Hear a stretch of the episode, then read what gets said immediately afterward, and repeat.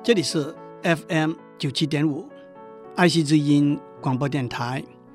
您所收听的是我爱谈天，你爱笑，我是刘总郎。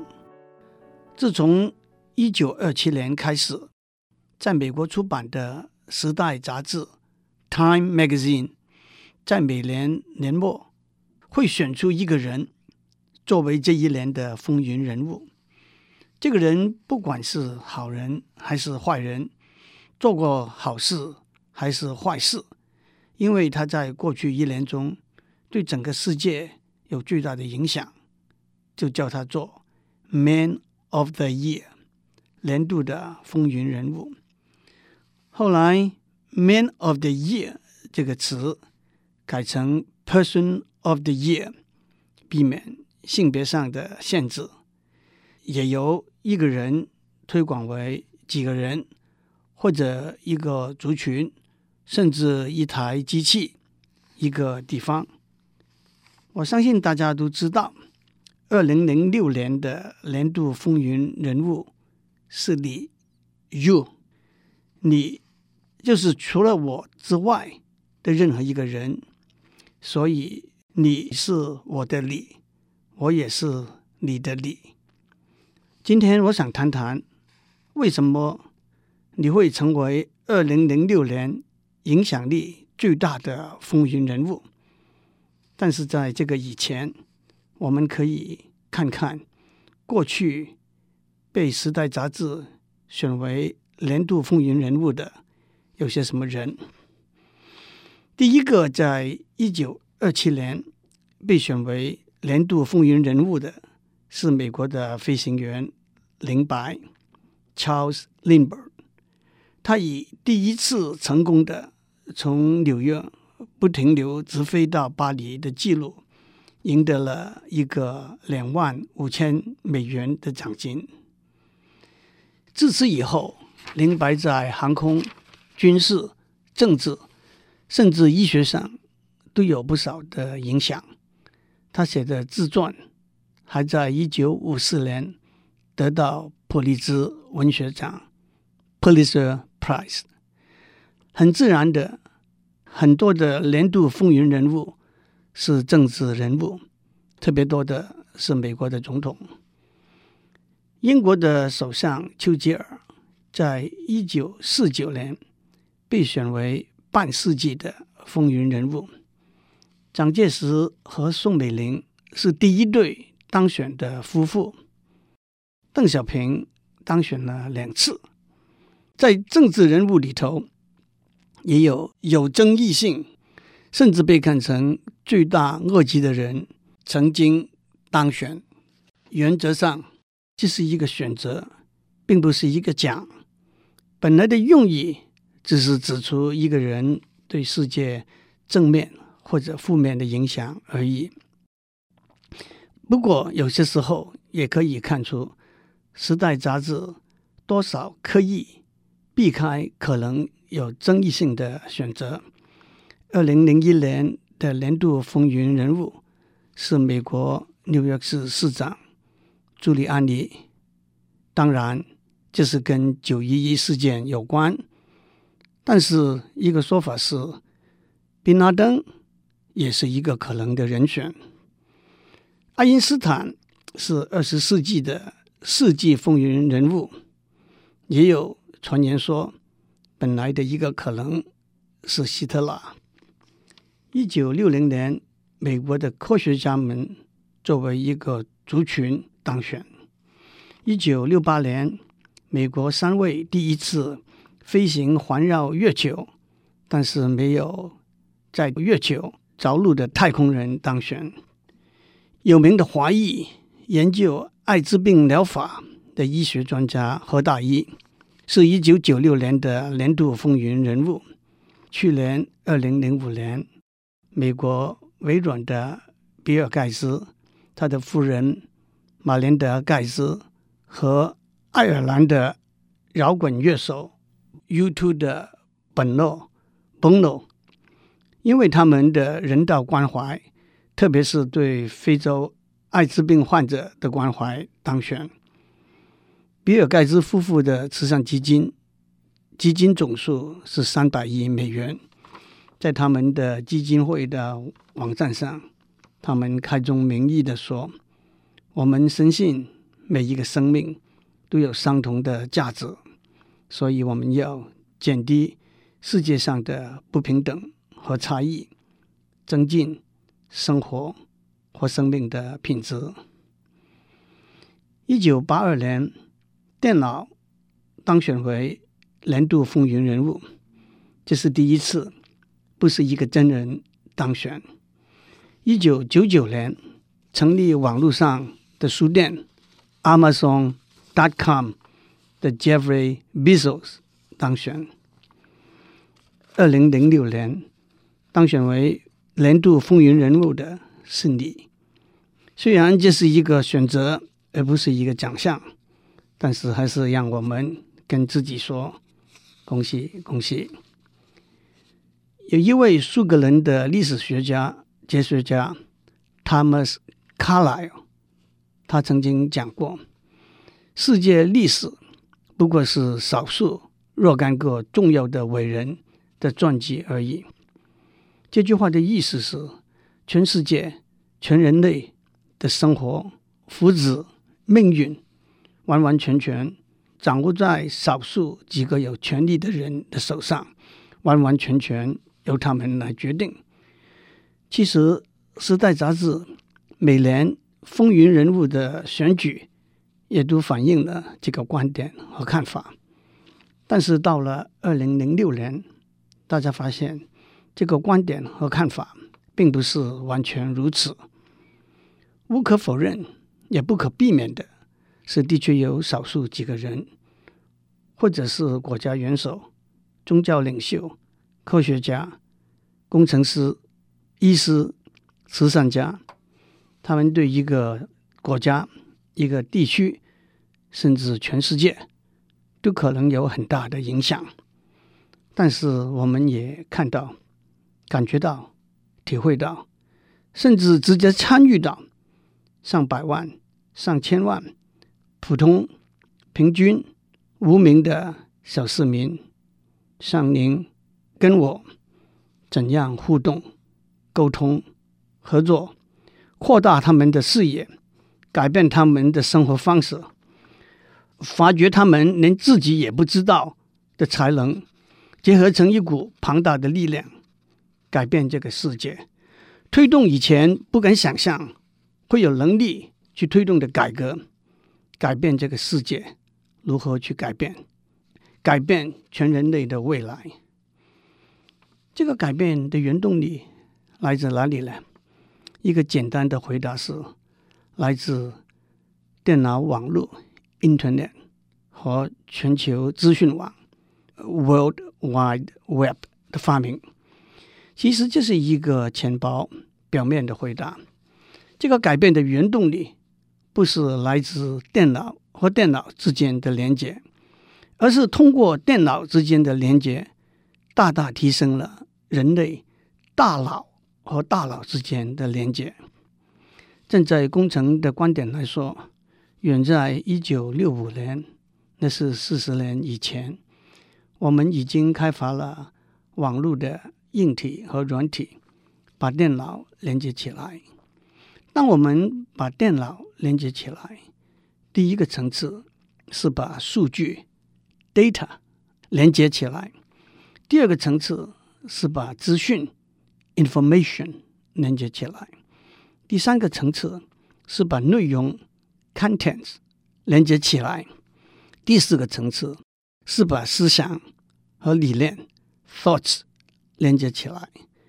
这就是以电脑和电脑的连接作为技术，以大脑和大脑的连接作为目的，把思想和理念连接起来。把人类的思想和理念连接起来，把人类的大脑和大脑连接起来，当然不是开始于十五年或者五十年以前，而是在人类历史的开端就已经开始的目标和使命。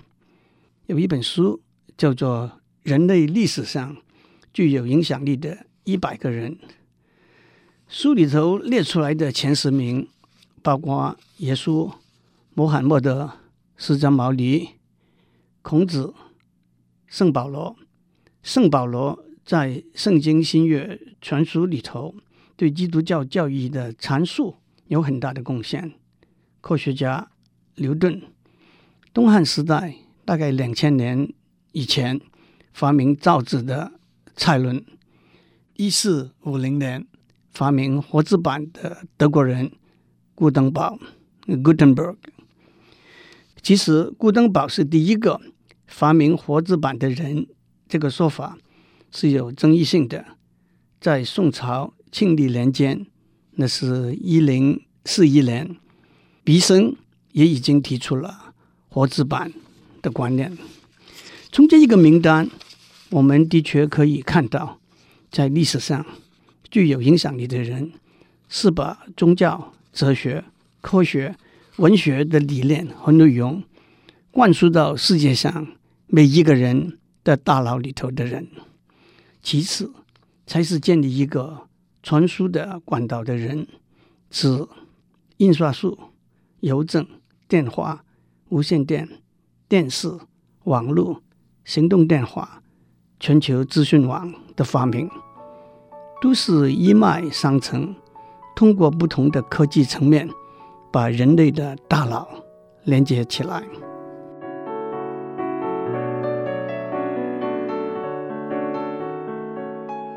有一本从二零零五年开始到现在。还是非常畅销的书，那是 Thomas Friedman 写的，叫做《世界是平的》（The World is Flat）。Thomas Friedman 说：“这个世界是平的时候，其实他是说这个世界变小了，让大家可以有更多分工合作的机会，也有更公平竞争的机会。”我曾经在这个节目上面讲过这本书，我把 Thomas Friedman 列为把这个世界推平的十个原动力，做了一个扩充，分类成五股原动力。第一股原动力是教育的普及，特别是高等教育的全球化。第二股原动力是一个。或者少数几个共同的语言，当然，目前英文占着最重要的地位，但是也许有一天，中文会变得同样重要。第三股原动力是海陆空运输交通工具的发展。第四股原动力是通讯科技的发展，包括有线、无线、卫星通讯。等通讯技术。第五股原动力是资讯科技的发展，包括实体电路、电脑、电脑网络、全球资讯网等等。除了教育的普及和发展，既可以看成思想和理念的发展，也可以看成建立一个思想和理念沟通的共同平台之外，其他四股力量。都可以说是一个传输的管道，在身体上把人和人连接起来，在思想理念上把人类的大脑和大脑连接起来。这五股力量可以说是在过去五十年，自从二十世纪后半段才开始突飞猛进。但是我们可以回过头去看看，跟一千多年以前。指五百多年以前，活字版的发明是一脉相承的。那么，我们都问：电脑已经有了六十年的历史，网络已经有了四十年的历史，全球资讯网也已经有了十五年的历史，为什么到了二零零六年，你 you 才成为对全世界？有重大的影响力的年度风云人物呢？从几千年以前开始，人类大脑和大脑之间的连接起初是一对一的连接，接着演变为一对多数的连接，有了书本、无线电、电视、电影、录音、录像这些传递的技术途径，少数的宗教、哲学、科学、文学的领导人物，可以超越时间和空间，把他们的思想和理念传递给一般平民。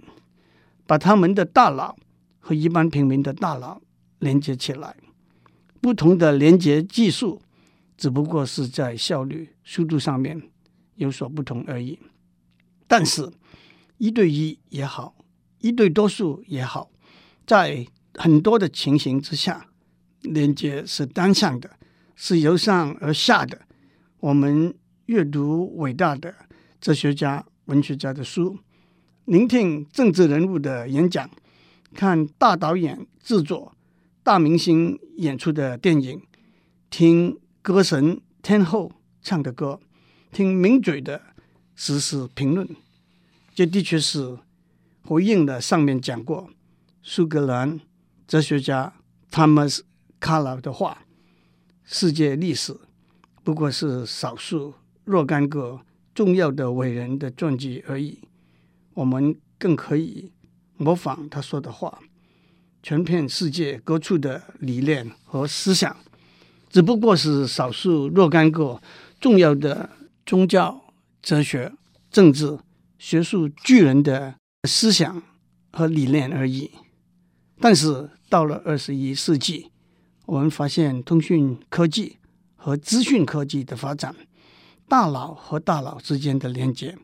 可以从一对一、一对多数演化成为多数对多数的连接，不但是单向，而是双向、多向的连接。直接的结果就是大家的数据 （data）、资讯 （information）、内容 （contents）、思想理念 （thoughts） 可以一起分享、一起参与。一起贡献，而且这种分享、参与、贡献，在多数的情形之下是免费的，不需要付出代价的。当喷射机把地球缩小了，两点之间的最大距离是十二个小时；高速铁路把整个台湾变成一日的生活圈，人和人。身体的距离是大大缩小了，但是通讯和资讯科技把人和人的大脑之间的距离缩短到一分钟、一秒钟。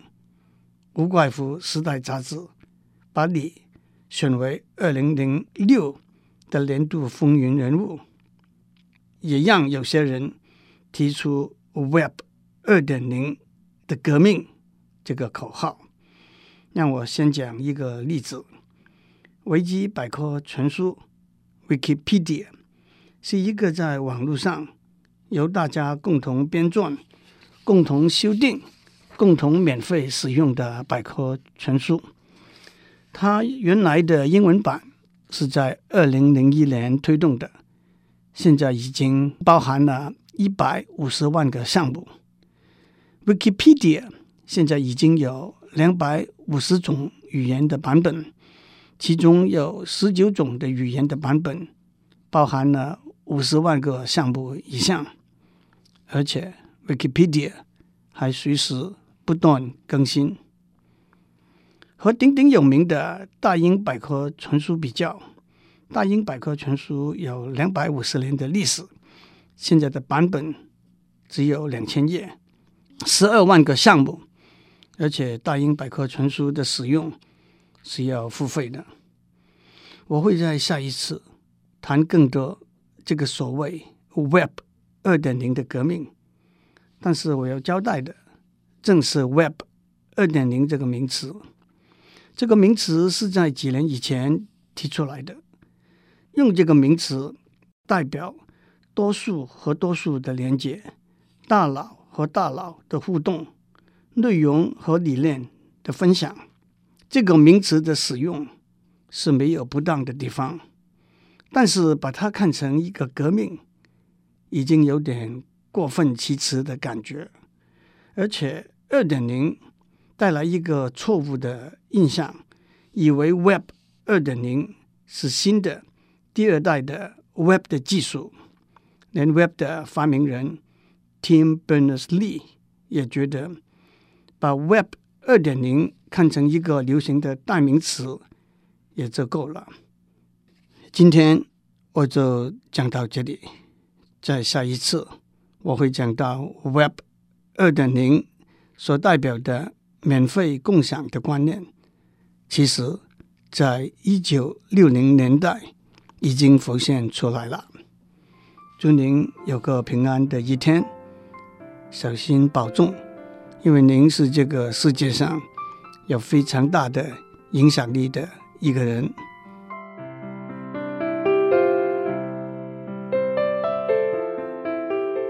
以上内容由台达电子文教基金会赞助播出。